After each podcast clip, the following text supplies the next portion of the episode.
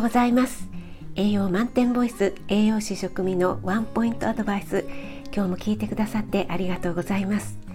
日々の食材を一つピックアップして栄養について短めにお話ししています。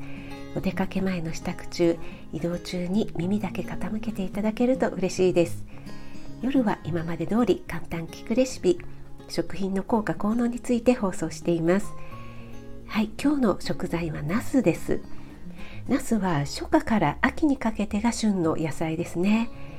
ナスは大半が水分で中はねスポンジみたいな感じなのであんまり栄養ないんでしょって思われ思われがちなんですがナスの皮あの紫色はですねアントシアニンというポリフェノールです。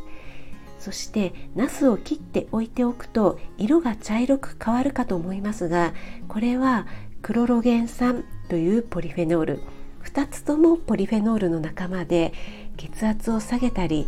糖尿病のリスクを下げたりする効果があると言われています。えー、ナスはですね子供が嫌いな野菜トップ10にランキングされてしまうというね不名誉な野菜なんですがお味噌汁の具焼きナス麻婆ナスなどなどね美味しい料理がたくさんありますよね。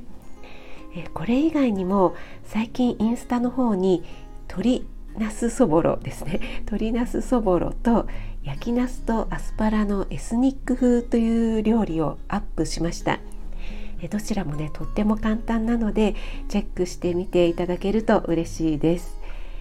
あなたが美味しく食べて美しく健康になれる第一歩全力で応援します。